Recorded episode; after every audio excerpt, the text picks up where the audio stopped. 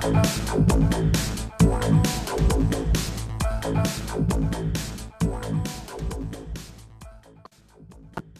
tal amigos de Encuentro de Negocios? Un gusto saludarlos en este martes, eh, martes 5 de julio del año 2022. Es nuestra primera emisión del 2000, del julio de 2022. Como siempre, un gusto aquí con nosotros, estimado Rodrigo, en Encuentro de Negocios. Muy buenas tardes, mi estimado Brian. Un gusto una vez más poder estar aquí contigo. Estimado Rodrigo, pues platícanos, ha iniciado la semana, ha iniciado un nuevo mes, eh, literalmente es el inicio del segundo semestre del año. ¿Cómo lo están sintiendo eh, los mercados y las noticias que siguen siendo pues sumamente pesimistas y pareciera que semana a semana se suman nuevas preocupaciones en lo que pueda pasar a nivel mundial? Sí, mi estimado Brian, este día martes hemos tenido fuertes caídas este, superiores al 2%, bueno, muy cercanas al 2%, caídas fuertes. Venimos de un feriado en Estados Unidos por el Día de la Independencia, el 4 de julio, pero pues las caídas están siendo drásticas, el miedo en los mercados sigue, hay muchos temas sobre la mesa por resolver que mientras no se resuelvan, pues no se va a poder lograr eh, tener una cierta tranquilidad. El miedo a una recesión mundial sigue en pie y no, aquí la cuestión es no solo la recesión, eh, la recesión, sino cómo va a llegar. El tema de la recesión, lo hemos hablado aquí, mi estimado, no es si sí o si no. La pregunta es cuándo y, cómo. O sea, qué tanto le va a pegar a la economía la recesión. ¿Va a ser una recesión dura? ¿Va a ser una recesión suave? cómo, cómo vamos a transitar hacia ella, cómo van a responder los, los bancos centrales, sobre todo. Eh, la semana pasada hablaba Cartes de esta parte de que el tema de la inflación va a estar aquí por un tiempo, que, que, que los bancos centrales tienen que seguir subiendo tasa de interés y para detener la inflación. Tú y yo lo hemos hablado, que tal vez no es la medida tan adecuada basado en que viene externamente, pero sigue el miedo en Rusia y Ucrania, otro brote de, de, la pandemia en China, este, por ahí algunos analistas muy interesantes, vamos a platicarlos más a fondo, que hablan de qué, a dónde puede ir la economía, a dónde puede llegar.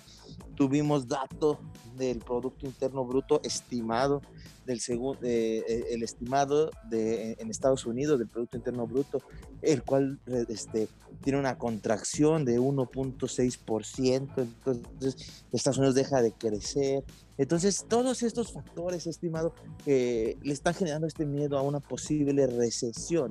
Y entonces podemos llegar a, a una estanflación, donde tenemos inflación muy elevada, pero no tenemos crecimiento, no, no hay desarrollo de la economía. Entonces, todo este panorama le está llegando al mercado, el mercado lo está absorbiendo, no hay confianza, el, el consumidor va a la baja y entonces este, esto es lo que le, puede pegar, a, le está pegando a los mercados.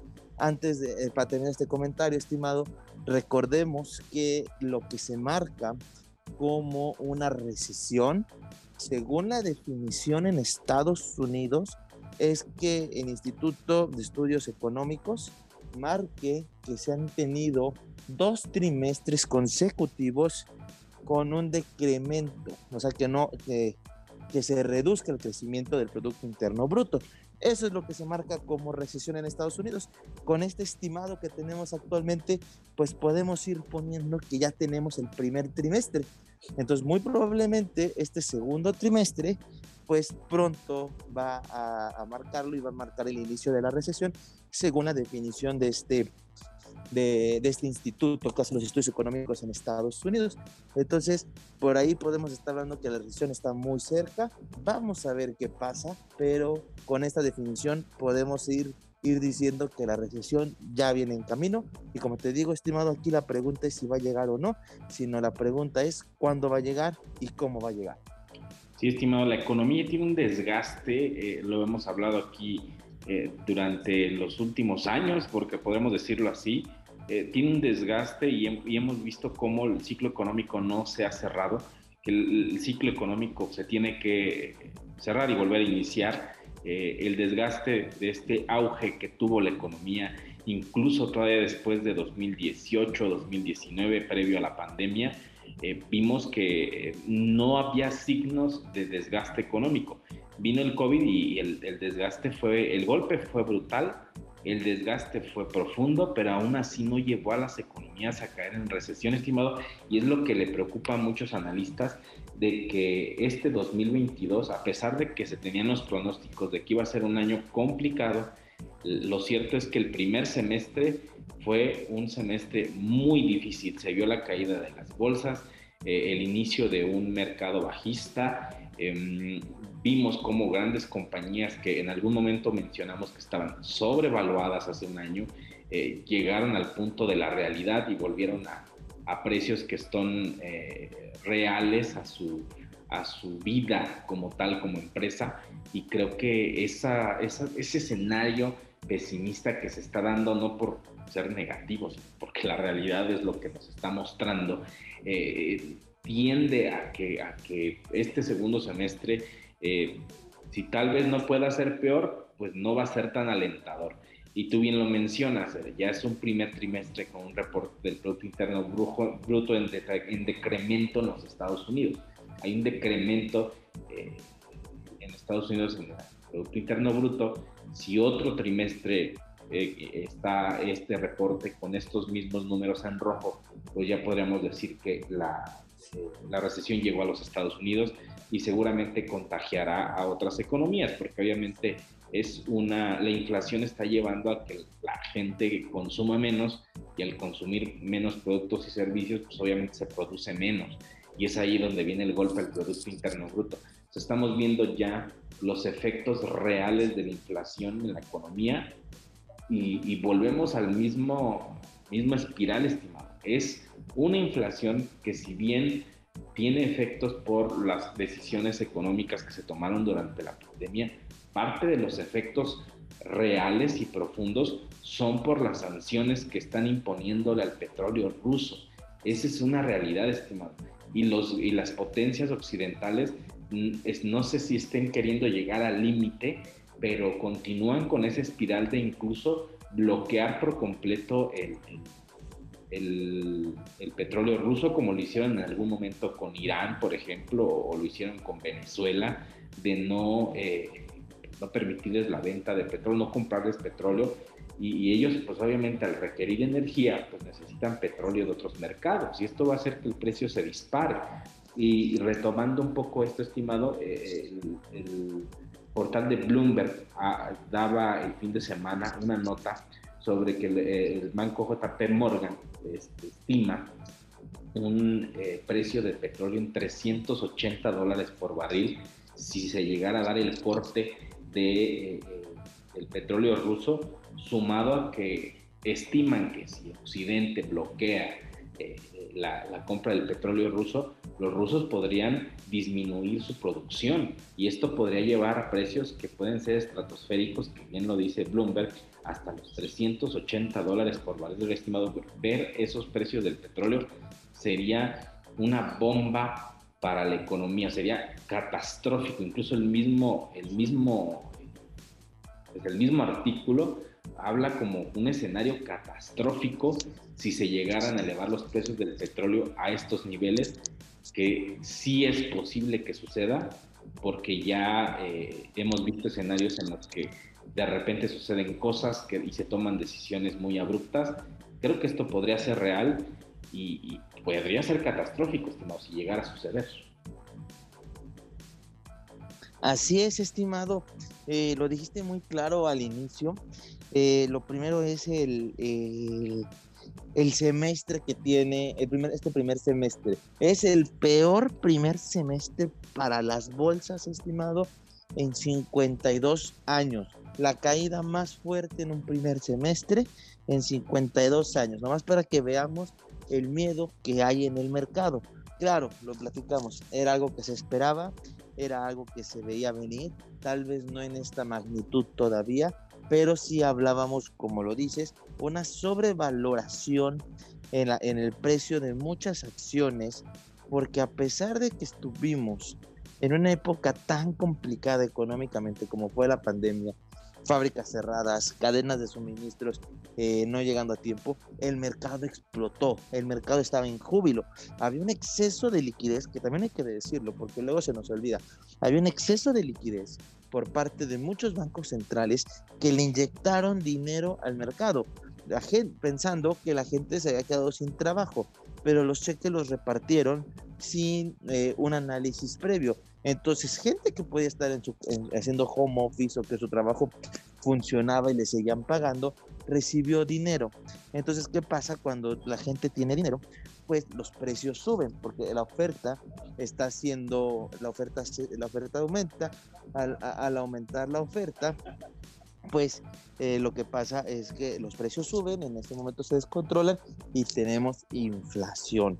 Pero ¿qué pasa ahora que, que, la, eh, que, la, que la misma Reserva Federal está recortando ese dinero que regaló Está, lo está guardando, lo está sacando de circulación, pues la gente ya no tiene el mismo poder adquisitivo, pero el efecto inflacionario ya se quedó. Y lo hablamos aquí durante esos dos años, estimado. Lo hablamos, que la inflación sí iba a venir y ya llegó. Entonces, el eh, eh, claro que hoy en día le podemos echar la culpa a, la cadena de suministros, como, como no se está produciendo la misma cantidad que antes, pues hay un hueco en la, en la, en la oferta, pero hay que confundir, la demanda es la que ha aumentado.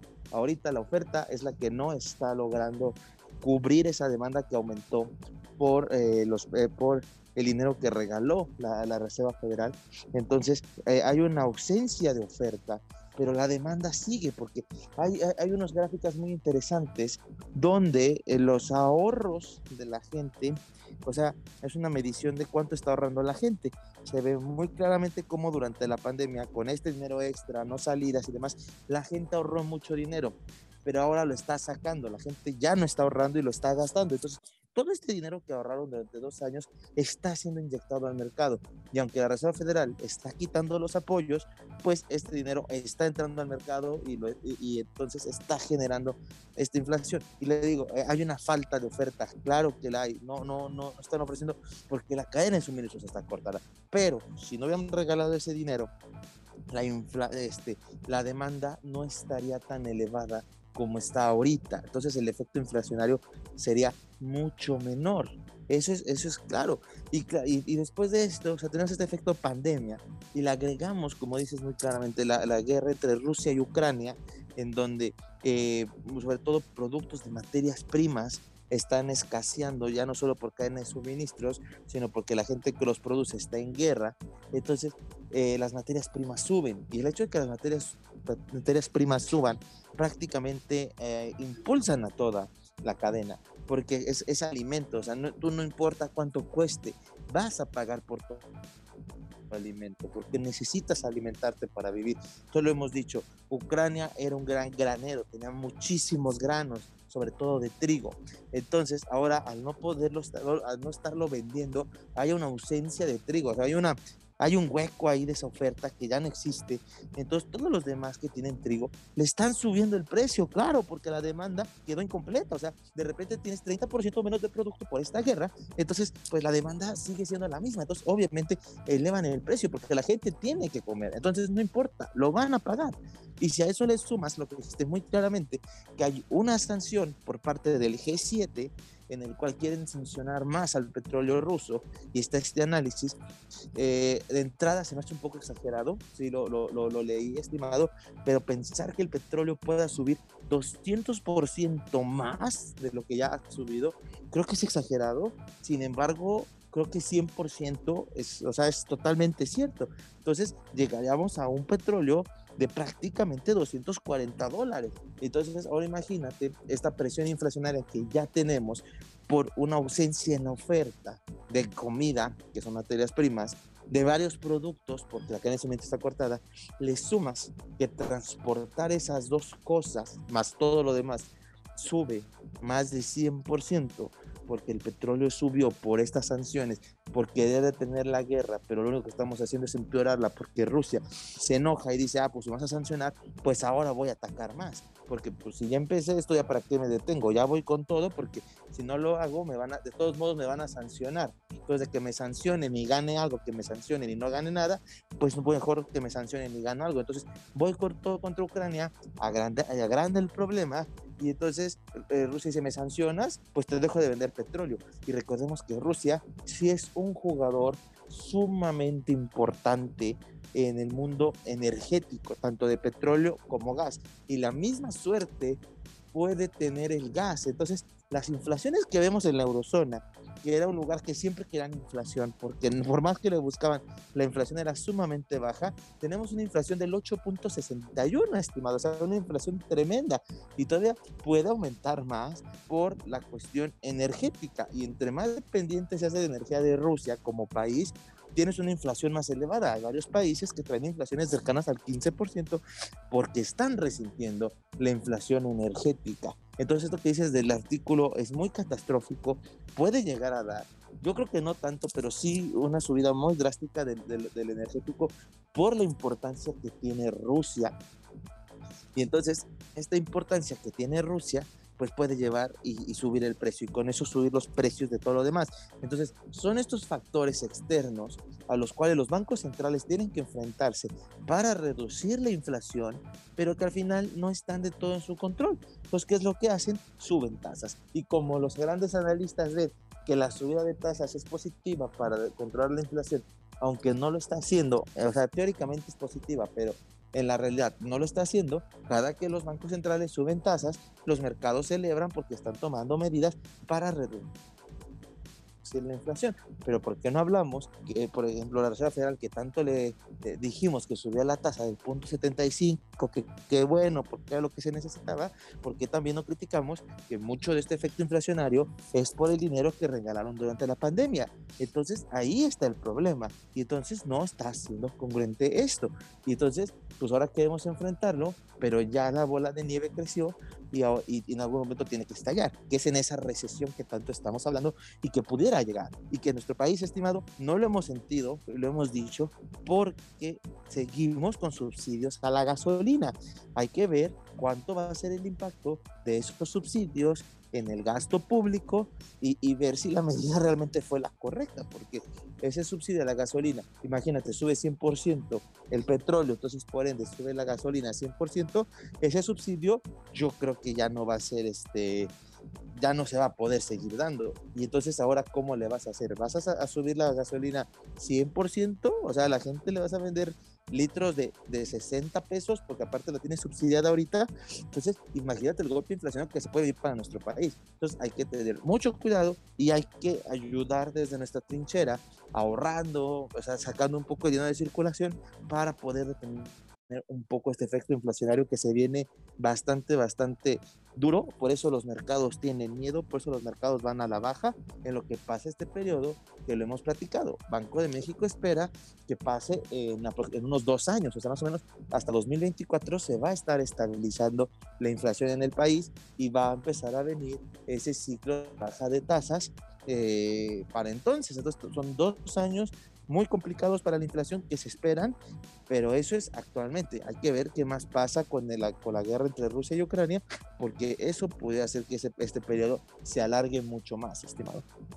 Sí, estimado, y creo que es una espiral interesante por lo que mencionas, porque a pesar de que los países de Occidente tienen esta latente eh, eh, bomba de poder poner sanciones a, los rusos y que ellos respondan y que sea el, elemento medular el petróleo, el precio del petróleo, eh, también hay que eh, saber y creo que Estados Unidos debe de reconocer que el haber regalado dinero durante la pandemia elevó los precios, eh, elevó la inflación a, a, niveles que ya los que fueron los primeros efectos que vimos, inclusive antes de que comenzara la guerra, porque habían regalado dinero. Eso es claro y creo que Estados Unidos lo debe de tener muy, muy bien identificado y saltando nuevamente a los precios del petróleo. Eh, creo que cada, cada semana hablamos de algo que pudiera ser que eh, estalle la crisis y que con ello venga la recesión obviamente casi de inmediato. Eh, ejemplo de lo último que pasó economía en Estados Unidos, fue la, crisis de los créditos subprime 2008, que llevó a la caída de las bolsas estrepitosamente, a la quiebra de algunos bancos, eh, pero ahora se ven muchos escenarios, a cada semana hablamos de escenarios, de situaciones que pueden darse, pero de verdad, estimado, no sé qué podría, o sea, no quisiera ni siquiera mencionarlo y decirlo como un mal presagio, pero sí sería sumamente complicado, como algunos artículos dicen catastrófico, el que pueda pasar esto que tú acabas de mencionar sobre el precio del petróleo eh, relacionado obviamente a los precios de la gasolina, que en México está subsidiada, que ninguna economía va a poder eh, resistir los altos precios del petróleo, ya no hablando el, en ese escenario extremo de los 380 dólares por barril, pero a lo mejor en un 100% de lo que está ahora el precio del barril o incluso que llegara a los 200 dólares, ninguna economía va, va a poder soportar eh, los precios de la gasolina y subsidiarlos, como es el caso de México. O sea, no va, no va a haber gobierno que tenga para poder subsidiar eh, la gasolina. Ha habido otros países que incluso ya están quitando el subsidio, países eh, de, del sur de Asia, donde también estaban subsidiada la gasolina, y lo están quitando porque ya no pudieron seguirla subsidiando porque los precios están siendo muy, muy altos. Pero aquí lo que llama mucho la atención, estimado, es toda la suma de factores que pueden ser los que hagan que la crisis estalle, eh, pueden ser varios, pueden ser varios los, factores. los, precios del petróleo y el, elevado precio del petróleo que va a pegar a inflación puede ser alguno, pero hemos hablado en otras emisiones sobre las grandes compañías que pueden estar endeudadas y que pueden estar a la borde de la quiebra y no lo sepamos. Ya vimos el caso de Revlo, que se declaró en quiebra, que fue como un pequeño, eh, una pequeña alerta roja de lo que podrían estar viviendo grandes compañías en este momento. Tenemos lo de la situación de la guerra y las sanciones que no va a parar Occidente en intentar golpetear a Rusia, pero parece que ese golpe que le quieren dar a Rusia se le regresa a la economía de, eh, de la Unión Europea y de Estados Unidos al doble. O sea, ver a Alemania que ya va a tener que utilizar carbón para generar energía, cuando son un, un, pilar de la energía verde, es porque es una situación que verdaderamente están queriendo retar a otro país cuando verdaderamente no pueden estimar, o sea, no quieren aceptar que el mundo se convirtió en un orden multipolar, que vivimos un nuevo orden mundial en el que está Rusia, en el que está China, aquí lo hablábamos también en el programa, de que estas fuerzas de poder económico, político y militar ya están divididas y que Estados Unidos ya no es quien dicta las reglas. Y, creo que el no querer aceptar estos países de Occidente, que el mundo cambió, está llevando a la economía a las situaciones que estamos viendo ahora. Si bien regalaron dinero, sí hubo un efecto inflacionario importante y un efecto que tuvo eh, en la economía.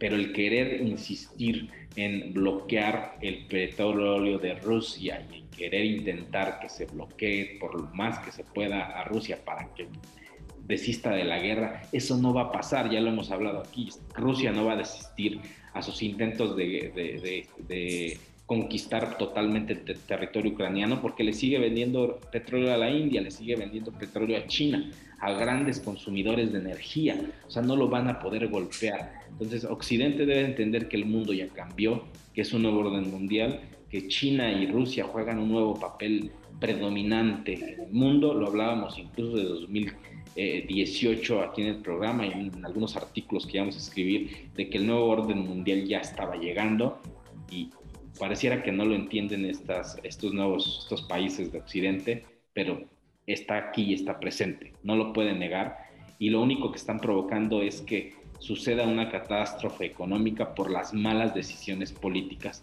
que llegan a tomar estos países.